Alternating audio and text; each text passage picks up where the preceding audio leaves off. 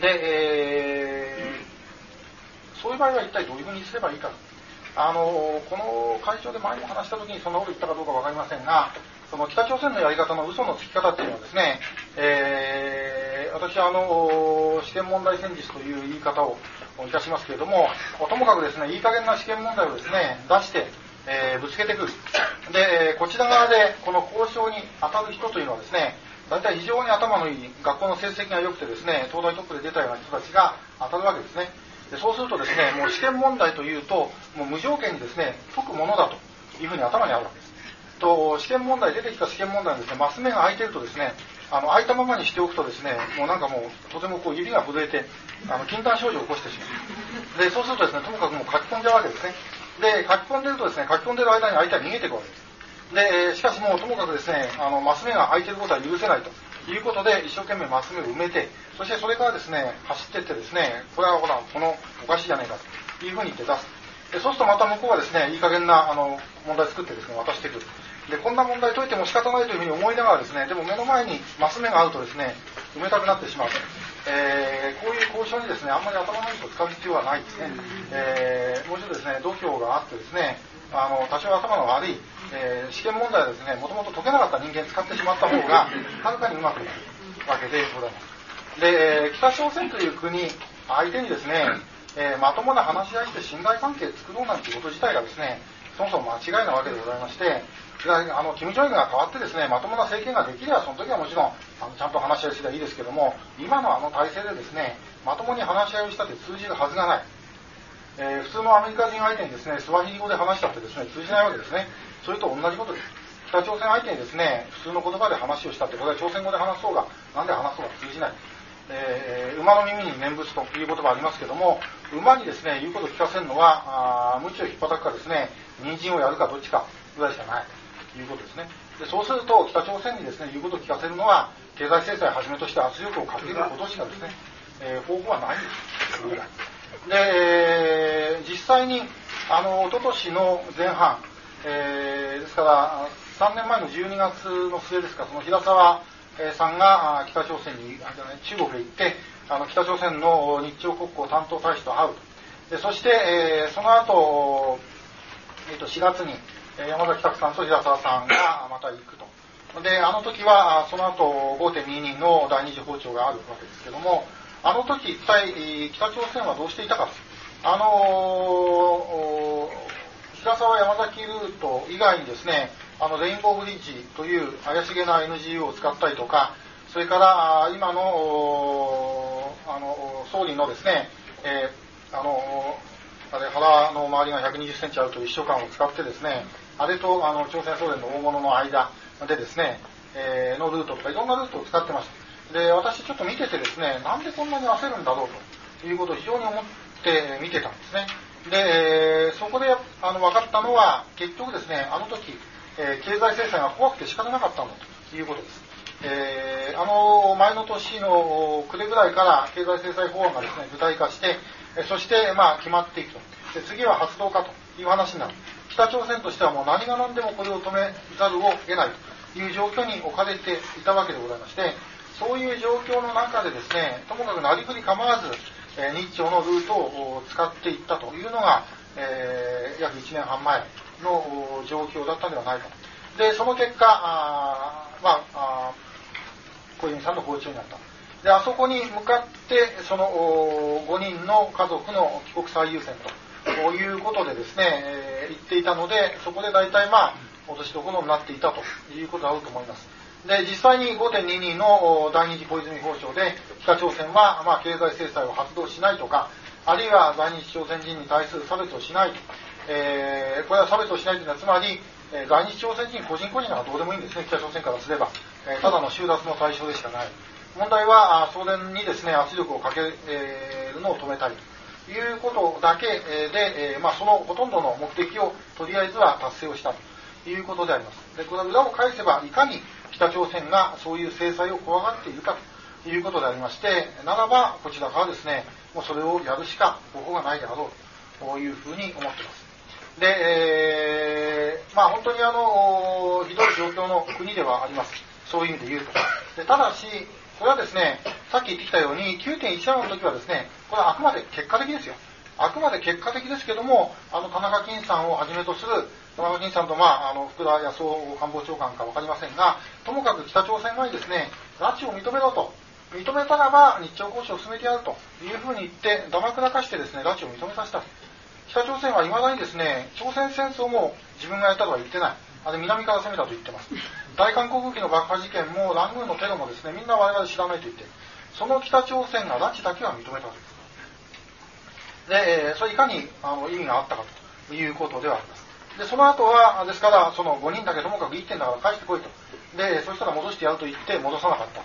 で、その次は、家族だけ返してくれば、後で進めてやると言って返さなかった。で、ということでございまして、今回もうまくいけばですね、えー、診断スカラーなんか取ってですね、そして、物は進めないということも、まあ、うまくいっちゃできるかもしれません。載せられちゃいけませんが、ということで考えると、日本という国はですね、確かにあの非常にもどかしいんです。もどかしいし、まあ、あのかなり個別の工作事件のことではやられっぱなしではあるんですが、全体としては間違いなく北朝鮮を推してます。間違いなく。で、これはですね、あの、まあ、もうご家族の方々にすれば、もちろん自分の家族を捉えてるわけですから、それも1分1秒でもということもありますし、まあ、私にとってもそうしなければいけないという思いはあるんですが、しかし少なくとも全体から見ればこちらが推していることは間違いないんです。で、アメリカはクリントンの政権の時には、もう逆行しようとしていたと。で、その時結果的にですけど、ブレーキかけたのは日本であったと。日本だけがある意味で言うとですね、だんだんだんだんに強硬になって、そしてしかもその方針が変えていないということでございます。ですから、このことがですね、続いていけば、私はですね、どっかで大きな転換を持ってくることができるであろうというふうに、え、確信をしております。え、アメリカの私の友人にですね、前に言われたんですけども、ともかく日本はすごいと。えー、これはですね、あのー、5人取り返してきたと、北朝鮮に拉致を認めさせて、アメリカじゃ考えられないというふうに言っておりました。えー、ちょっとまあ意外な話でですね、我々よく、あのいろんなところでお話ししますと、いや、アメリカだったらば、それは軍艦を送っても、そんな取り返してくるだろうという言い方するんですが、まあ、その友人、これはまあ共和党系の人なんですけども、いや、アメリカはそんなことしないよというふうに言っておりました。日本ができたのがすごいということでございまして、えー、これはですね、あのそんなに、えまあもちろんその社交辞令もあるんでしょうけども、やはりですね、我々は自信持っていいんじゃないかと思います。なんかあの、戦前はですね、えー、ちょっと具体的にいつどこっていうのは聞いたことないんですが、あのソ連に漁船が拿捕された時に、ウラジオストックだかどっかにですね、あの、連合艦隊の船が、え、戦艦かなんかが行ってですね、あの、港に向けて、あの、方針をそっちに向けて、向けたらですね、返してきたというような話があるそうで、えー、もちろん日本でもですね、あの、そういうことはあったわけであって、今でもこういうのを取り返してきたということを考えるだけでもですね、やっぱりそれはできるのであろうというふうに思っております。問題は、やはり我々がですね、これができるんだというふうに確信できるか、それともできないかという問題です。で、まあ、お恥ずかしい話ですけども、私自身もですね、あの、羽田空港を、3年前の10月の15日にですね、あの、5人があのトラップの上から降りてくるときに、下で待ってたうちの1人ですが、あのトラップを降りてきた5人を見てですね、一番最初に私が思ったのは、あんたやりゃできるじゃないかということでございました。で自分自身、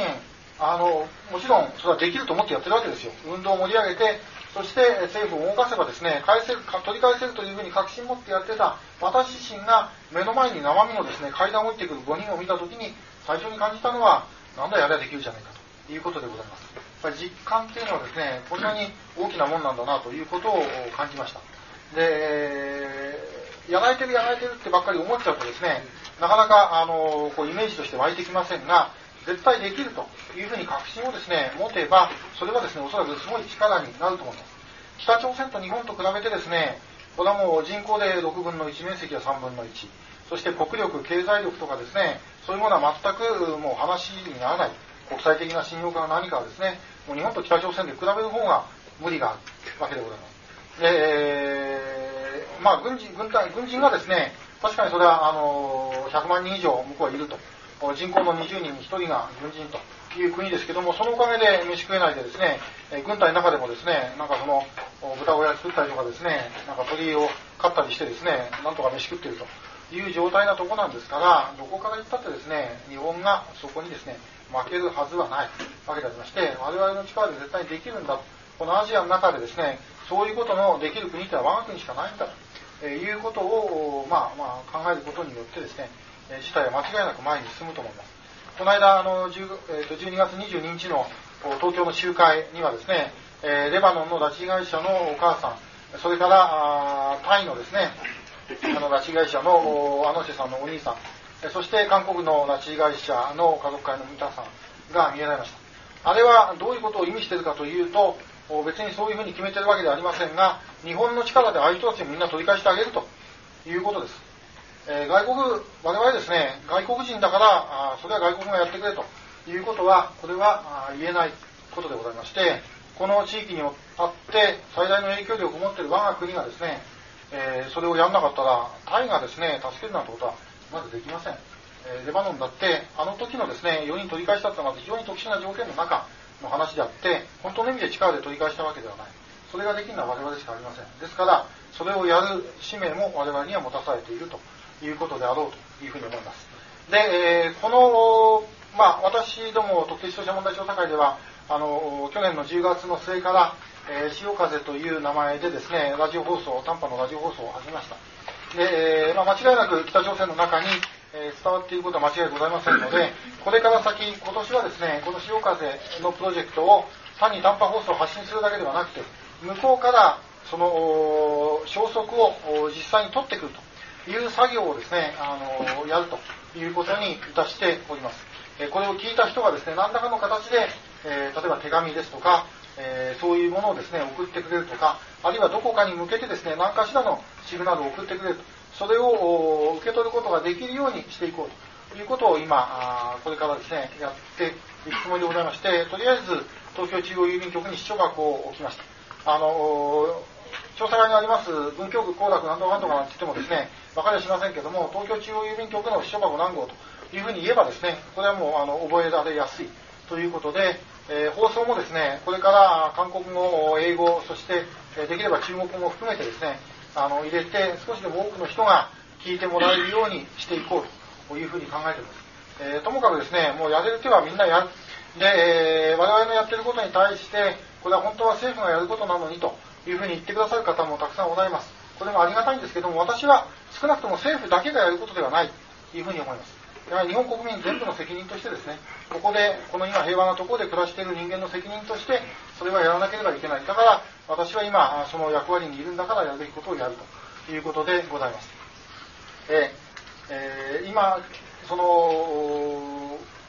この問題をですね、通して、やっぱり我々やらなければいけない、考えておかなければいけないことは、今、ここに、ま、集まっている皆さんはじめとして、今この国の中に住んでいる人たちだけのものではこの国はないということでございます。この国が今ここにあるためにはですね、もう何千年も日本という国の名前もなかった頃から我々の先輩たちが英雄としてこの国を築いてくれたわけでございまして、そしてこれから先この国にですね、次の生命がどんどん生まれて、そして我々の後を継いでいくわけであります。我々がやるべきことというのはその中継ぎです。全体のそういうみんな、みんな含めた日本国民という意味で言えば、我々の数1億2000万というのはほんのわずかにしかなりません。我々がやるべきことというのは、これまで先人が作ってきてくれたことをですね、汚さないこと、そして、この次の世代にですね、あの頃の世代がいい加減だったからこんな国になってしまったということを絶対に言わせないようにですね、次の世代にちゃんとした国を引き継いでいくことであろう。そのためには、やっぱりそれ相応のですね、我々自身が犠牲を払う必要があるのではないだろうかということでございます。で、えー、我々にはそれだけのことをですね、する力がございます。でえ、今、最初に言いましたような、いろんなですね、動きの中で動いておりますけれども、しかし、この国の今の状況を見ますと、本当に確信を持ってですね、何が何でもやってやろうというところまでの確信では私はないと思ってます。で、いろんな思惑がごちゃごちゃ集まっているうちにこういうようになっているんだと思いますが、ならば、こういう状況の時にですね、打開するのは、最終的な着地点はどういうふうにするか。えー、と何をともかく最後をやんなければいけないのかというようなことでございまして、それをしっかりと見据えてですね、やっていけばそんな大きな間違いはないであろうと思います。で、最後のも、この拉致問題に関する限り、えー、最終的な到達点というのは全ての拉致被害者を救出する。これ以外の何者もないということでございまして、でこれはまあ当然、そこから派生してですね、北朝鮮に住んでいる2000万の人たち、全てがですね、平和に暮らせるようになっていくということに間違いなくつながることでございますので、えー、そこへ向かっていくということであろうというふうに思います。えー、まあ、本当にこの正月ですね、お休みの時、えー、おいでいただいた皆様に感謝いたしますとともに、あともう少しで私はそれが実現すると思いますので、ご協力をお願いいたしまして、私の話を終わらせていただきます。ありがとうございます。